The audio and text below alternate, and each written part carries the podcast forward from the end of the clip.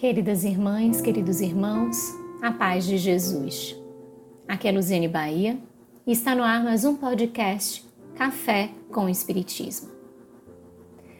Três são as revelações, como bem sabemos, e a primeira delas nos traz a ideia da justiça, parâmetro basilar para o comportamento, a fim de que saibamos a melhor forma de ação, indispensável refletirmos sobre a justiça. E qual o objetivo da justiça? O Espírito Joana de Ângeles nos responde no capítulo 7 de seu livro Jesus e Atualidade, cujo título é Jesus e Justiça. Diz a veneranda: Tem por objetivo a justiça reparar o dano causado e corrigir o infrator, tornando-o útil à sociedade na qual se encontra. A justiça trabalha em favor da educação, utilizando-se de métodos disciplinares, inclusive limitando a liberdade do delinquente, a fim de poupá-lo, bem como a comunidade, de males mais graves.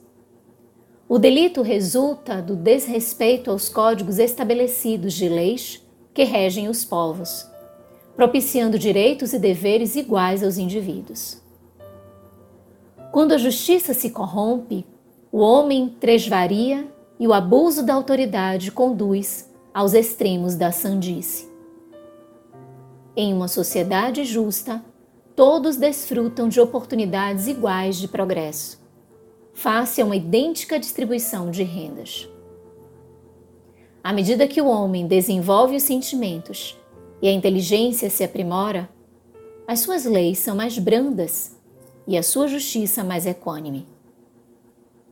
É longo, porém, ainda o caminho a percorrer, para que seja alcançado o respeito do homem pela vida, pelo próximo, pela natureza, pela justiça sem arbitrariedade, sem punição.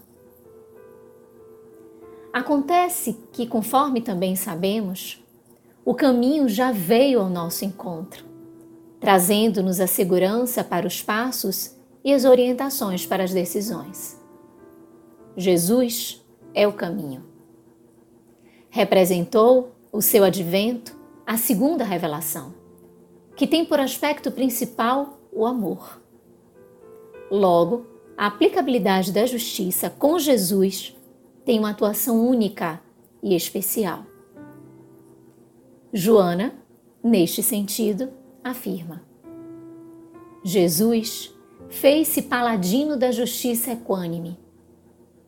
Sua atitude para com as pessoas era sempre a mesma, de benevolência com o objetivo da educação. A Nicodemos, que era doutor da alta câmara do Sinédrio, concedeu uma entrevista, nada diferente daquela que facultou a Zaqueu, o cobrador de impostos, ou a convivência com Lázaro e suas irmãs em Betânia, ou ao ladrão na cruz que lhe buscara apoio. Reconhecendo que os homens se diferenciam pelas suas conquistas intelectuais e morais, e que a hierarquia na qual se encontram é de aquisição pessoal e sem jactância ou privilégios, a todos proporcionava as mesmas condições e oportunidades, jamais se excedendo com qualquer um deles. A adúltera ou à vendedora de ilusões, ou aos sacerdotes que o interrogaram, ou, a, ou aos saduceus hábeis, ou aos fariseus hipócritas, sempre concedeu o mesmo tratamento. Quando invectivou os que tentavam envolvê-lo em ciladas sofistas, comprometedoras, usou de energia sem esquecer da compaixão, por sabê-los enfermos da alma da qual procedem todos os fenômenos do comportamento.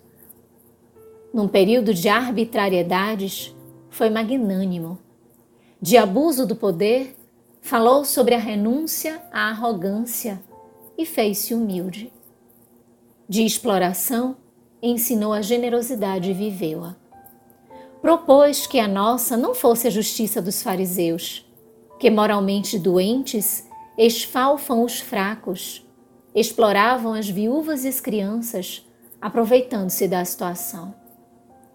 E quando Pilatos queria lavar as mãos culpadas pela pusilanimidade do caráter, lhe disse que tinha poder e autoridade sobre ele, redarguiu-lhe que estes lhe haviam sido concedidos, desde que, por sua vez, ele também se encontrava sob uma condução maior. Porque o verdadeiro poder, a excelente justiça, vem de Deus.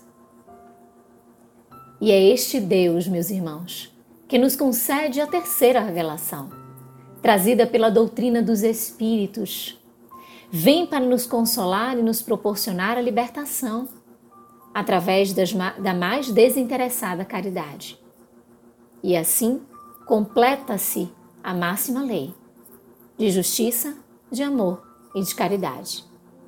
É o exercício para vivê-la, o passaporte para o mundo de regeneração. Por isso, finalizando a mensagem que aqui comentamos, destaca a benfeitora. Emaranhado nos próprios erros e tropeçando nas malhas da incompleta justiça humana, reeduca-te. Vítima das circunstâncias infelizes que te pesam, confia em Deus e aguarda.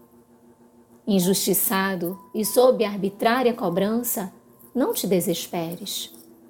Melhor que estejas sob reparação de compromissos, dos quais não te recordas, do que gozando de liberdade física, mas carregando a consciência culpada que se esconde na ilusão. Por tua parte, ser justo, equânime para com todos, tomando como modelo de comportamento Jesus.